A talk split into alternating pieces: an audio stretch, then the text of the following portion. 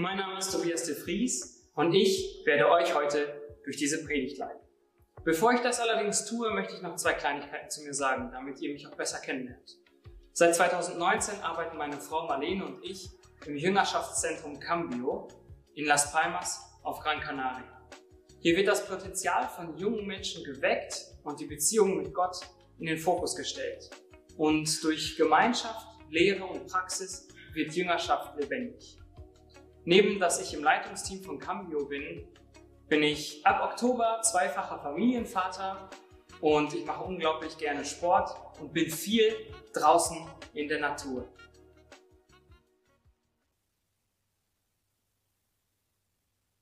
Und genau dahin nehme ich euch für die Predigt heute mit.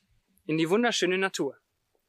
Wir vom Team stehen immer wieder vor der Entscheidung, ob wir neue Wege einschlagen sollen oder nicht, ob wir was wagen sollen oder nicht, ob wir Risiko eingehen sollen oder nicht. Und diese Frage ist nicht nur Missionaren, Pastoren oder Missionsgesellschaften vorbehalten, sondern wenn du ein Mensch bist, dann kennst du diese Fragen. Soll ich nach links gehen oder nach rechts? Was ist der gute, richtige Weg für mein Leben? Soll ich dies tun oder jenes lassen? Was wird meine Familie dazu sagen, wenn ich mich so oder so entscheide? Meine Freunde? Was wird mein Arbeitgeber dazu sagen oder meine Arbeitskollegen? Die Bibel ist auch von Menschen geschrieben worden, die von dem berichten und von dem erzählen, was sie mit Gott erlebt haben. Und eine dieser Bücher in der Bibel hat genau darauf einen Schwerpunkt gelegt. Das ist die Apostelgeschichte. Ich will euch eine kurze Zusammenfassung von einer Geschichte geben, die sich in Apostelgeschichte 15, Vers 36 bis 41 begeben hat. Wenn du es nachlesen willst, Apostelgeschichte 15, 36 bis 41. Dort plant Paulus eine Missionsreise mit einem seiner besten Freunde. Und im Laufe der Vorbereitungen zerstreiten sich die beiden. Die beiden zerstreiten sich so kolossal, dass sie hinterher getrennte Wege gehen. Und Paulus steht nun vor der Entscheidung, neue Wege einzuschlagen oder nicht.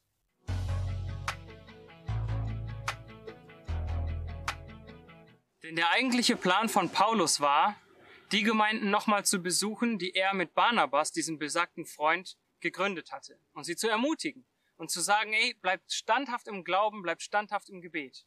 Nun zog Barnabas alleine los. Und der alte Weg, der so gut bekannt war, auf dem Segen lag, der hat sich verschlossen. Oft sind die alten Wege die bekannten. Oft sind die alten Wege die, die wir gerne gehen. Vielleicht sind sie sogar asphaltiert, nicht so ganz wie bei mir hier, aber vielleicht sind sie sogar asphaltiert und bequem und sie sind breit und oder schön. Und wir gehen gerne auf ihnen. Was stimmt denn mit den alten Wegen nicht? Die waren doch vorher auch ein Segen für andere Leute. Die alten Wege sind doch die, wo ich mich sicher und fühle und gut auskenne. Warum soll ich denn einen neuen Weg einschlagen, den ich gar nicht kenne? Und das stimmt. Einen neuen Weg einzuschlagen erfordert Mut. Einen neuen Weg einzuschlagen erfordert Mut, Schwachheit zu zeigen, sich verletzlich zu machen. Neue Wege sind nichts Einfaches. Neue Wege können einem Angst machen. Und neue Wege, manchmal hat man die Entscheidung, einen neuen Weg einzuschlagen. Manchmal wird man auch durch irgendwelche Lebensumstände dazu gebracht und man muss einen neuen Weg einschlagen, wie bei Paulus. Personell oder persönliche Gründe. Oder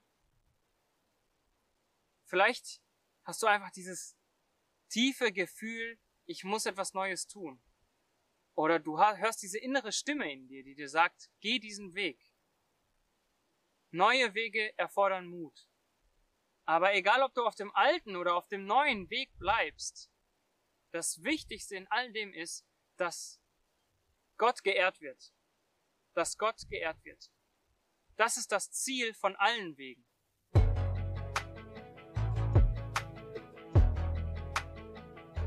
Wir verlassen mal kurz die Wege und kümmern uns um den Kontext von Apostelgeschichte 15, bevor wir nachher dann auf Verletzlichkeit und Hoffnung zu sprechen kommen, die uns für dieses Thema heute noch fehlen. Der Kontext von Apostelgeschichte 15 ist ein sehr interessanter, denn Paulus und Barnabas kommen von ihrer ersten Missionsreise wieder zurück nach Jerusalem und geraten mitten in eine große Streitfrage. Ich will mich um diese Streitfrage jetzt nicht kümmern, das tut nichts zur Sache, aber der Ausgang ist interessant, denn Barnabas und Paulus werden nach Antiochien geschickt, in eine andere Stadt, um dort zu präsentieren, wie dieser Streit ausgegangen ist. Nachdem sie ihre Mission erfüllt hatten, überlegen sie sich, alle Gemeinden nochmal zu besuchen, die sie gegründet hatten, um sie zu ermutigen. Und in den Planungen für diese Reise kommt es zu dem besagten Streit.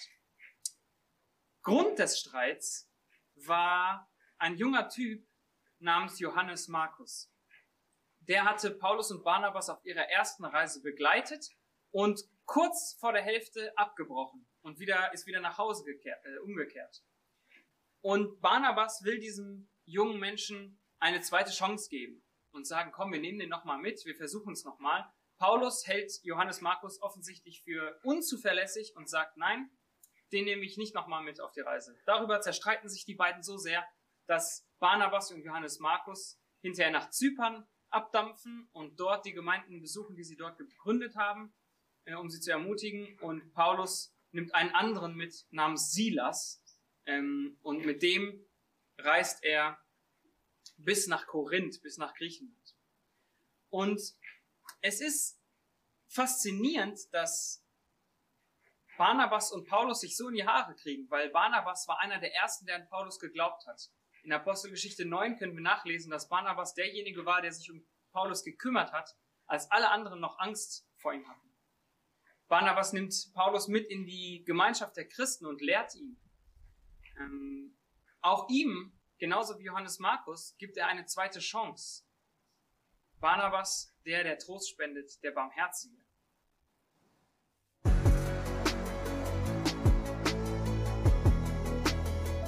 Nach diesem kurzen Exkurs zurück an einer Kreuzung. Der alte Weg wäre gewesen, dass Barnabas und Paulus die gleiche Reise nochmal machen, die gleichen Gemeinden nochmal besuchen, die gleichen Menschen von Jesus begeistern. Gottes Plan war anders. Und es tut weh. Ich glaube nicht, dass Paulus oder Barnabas froh über ihren Streit gewesen sind. Am neuen Weg finden sich oft Dornen, Kakteen, irgendetwas Stacheliges, irgendetwas, was verletzt. Und glaub mir, wenn ich sage, dass es wirklich weh tut, wenn man so einen Stachel im Bein stecken hat. Habe ich schon selber erlebt hier. Damit ist nicht zu spaßen. Es tut weh, neue Wege einzuschlagen. Gott kann aus Mist Gold machen. Und das will ich dir zusagen, wenn du in einer Phase der Verletzung gerade bist. Denn verletzt sein bedeutet nicht tot zu sein. Verletzt sein heißt nicht handlungsunfähig zu sein. Ich gehe stark davon aus, dass Barnabas und Paulus sehr verletzt waren von diesem Streit, den sie hatten. Und ähm, wenn ich mich in sie hineinversetze, dann fühle ich mich, fühle ich eine Enge, diese Enge des Streits, diese Enge, die nicht genau mehr weiß, wo gehe ich hin, wo gehöre ich hin, wie geht's weiter. Dieses ungute Gefühl, wenn eine Freundschaft droht kaputt zu gehen. Aber Verletzung heißt nicht tot zu sein. Verletzt sein heißt nicht handlungsunfähig zu sein. Denn letzten Endes hilft Verletzung oft etwas zu enttäuschen. Enttäuschung finde ich ein schönes Wort, weil da die Rede davon ist, in der Zusammensetzung dieses Wortes, das Ent und das Täuschen, dass etwas, was eine Täuschung war, aufgedeckt wird. Paulus und Barnabas wussten jetzt, woran sie sind. Sie wussten, was der andere denkt. Vielleicht hatten sie falsche Vorstellungen voneinander, von der Reise, die sie machen sollen. Offensichtlich hatten sie andere Vorstellungen. Aber das wurde aufgedeckt. Die Täuschung, die sie hatten, wurde offengelegt, wurde dargelegt und sie konnten jetzt mutig ihren eigenen Weg gehen. Und Gott hat aus diesem Mist des Streits den Gold, das Gold gemacht, dass zwei Missionsteams jetzt unterwegs waren. Und diese Enttäuschung bringt Ehrlichkeit und Wachstum.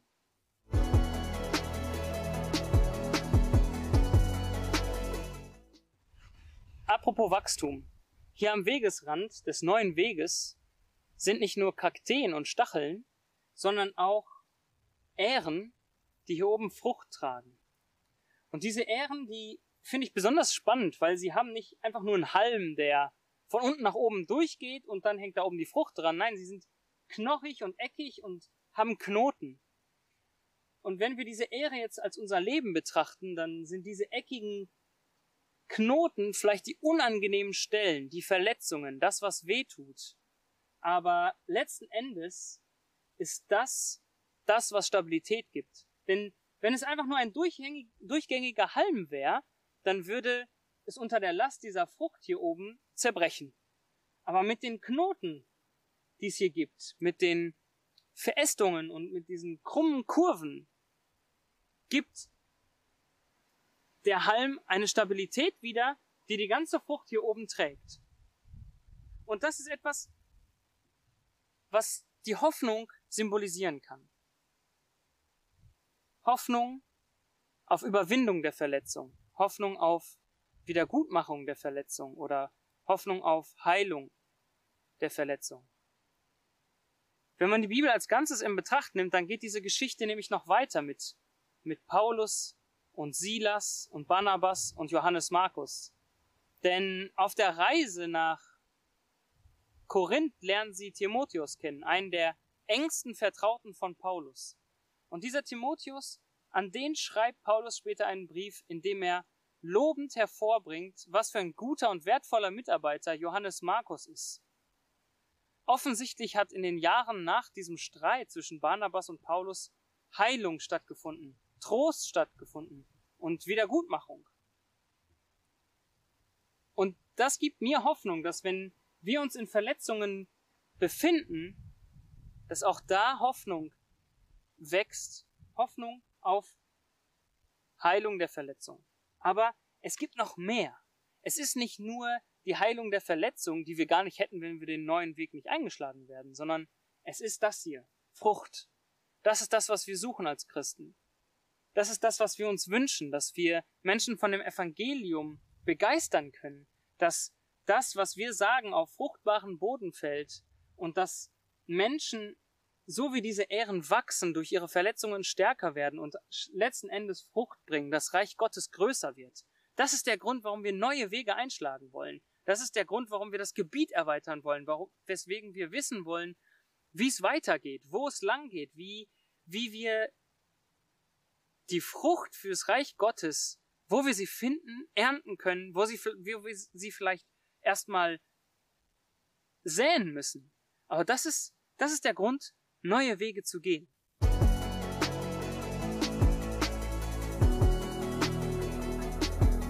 Und jetzt am Ende frage ich dich, wo stehst du gerade? Kurz davor, einen neuen Weg zu gehen? Dann leg es Gott in seine Hand und lass dich von ihm führen. Sprich mit ihm und sag ihm alles, was dir auf dem Herzen brennt. Und sei bereit, dich anders führen zu lassen, als es dir lieb ist oder als du es dir vorstellst. Oder du bist gerade in einer Phase der Verletzung und ziehst dir gerade die Kaktusstacheln aus der Haut. Dann will ich dich daran erinnern, dass Gott aus Mist Gold machen kann. Und dass die Verletzungsphasen diese kleinen Knoten im Halm der Ehre sind, die dem Ganzen Stabilität geben. Und für Gott zählt nicht dein Versagen. Für Gott zählt, dass du sein Kind bist und ihm gehorchst. Oder du bist gerade am Ende des Weges, des neuen Weges angekommen und siehst das Feld voller Frucht oder einen guten Boden, wo du säen kannst und bist dankbar, dann sag Gott diese Dankbarkeit. Bring sie ihm. Dank, bedank dich bei Gott. Denn auch bei Gott zählt nicht dein Erfolg, sondern dass du sein Kind bist und ihm gehorsam bist. Für Gott zählt das. Ich wünsche mir, dass wir als Team Gott immer danken. Egal, ob wir in eine Sackgasse geraten sind oder an einem Feld angekommen sind, wo alles reif zur Ernte ist. Ich wünsche mir, dass wir als Team Gott loben und für sein Reich leben. Und das ist nicht nur etwas, das ist nicht nur eine Sache von Pastoren, Missionaren oder Missionsorganisationen, sondern wenn du ein Mensch bist, dann ist es auch eine Sache von dir. Das ist der Sinn deines Lebens dass du Gott lobst und ihm die Ehre gibst. dass du eine Beziehung mit ihm hast, dass du dein Leben so führst, dass du in enger Verbundenheit mit ihm lebst. Das wünsche ich dir von ganzem Herzen, dass du das erfährst.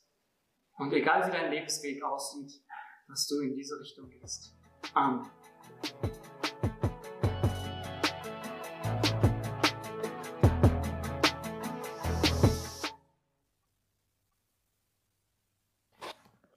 Ich lese diesen kurzen Bibel-Predigtext noch einmal im Zusammenhang und dann haben wir kurze Zeit Stille. Es kommt eine weitere Folie.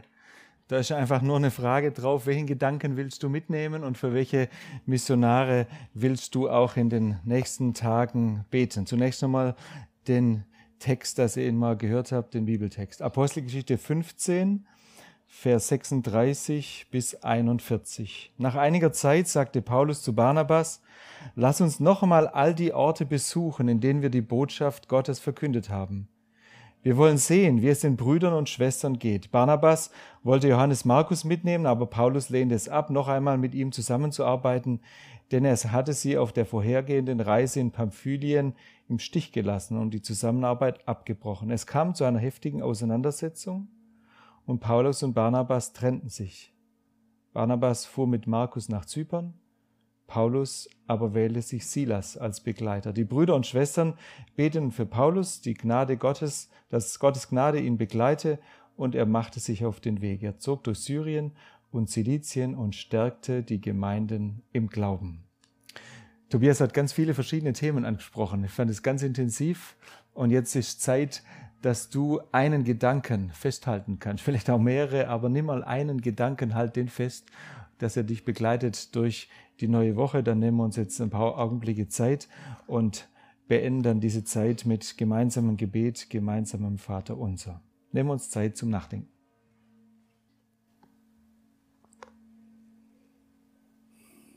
Bitte euch zum Gebet aufzustehen.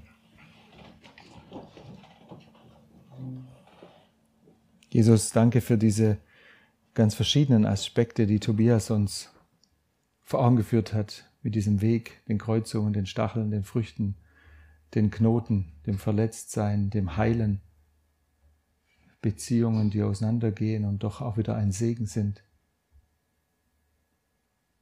Bin mir sicher, dass wir irgendwo anknüpfen können, unsere eigene Situation da reinbringen und merken, da sind wir auch gemeint. Bete, dass uns dieses Bild einfach begleitet, diese Bilder begleiten. Und wir merken, dass du am Wirken bist, dass du etwas wachsen lässt, dass du uns führst und leitest, dass du uns wirklich Orientierung gibst und auch Wegweisung gibst.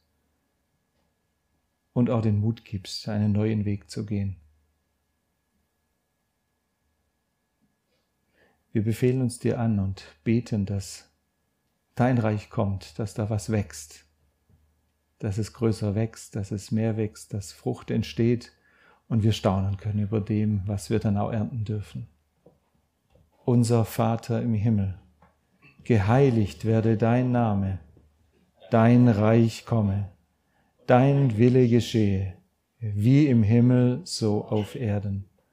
Unser tägliches Brot gib uns heute und vergib uns unsere Schuld wie auch wir vergeben unseren Schuldigern. Und führe uns nicht in Versuchung, sondern erlöse uns von dem Bösen. Denn dein ist das Reich und die Kraft und die Herrlichkeit in Ewigkeit. Amen. Wir haben schon viel äh, gesungen und gesegnet heute. Wir singen noch ein Segenslied zum Schluss und dann möchte ich euch den Segen gerne noch zusprechen, zwei Dinge noch sagen, aber jetzt singen wir noch das Segenslied zuerst.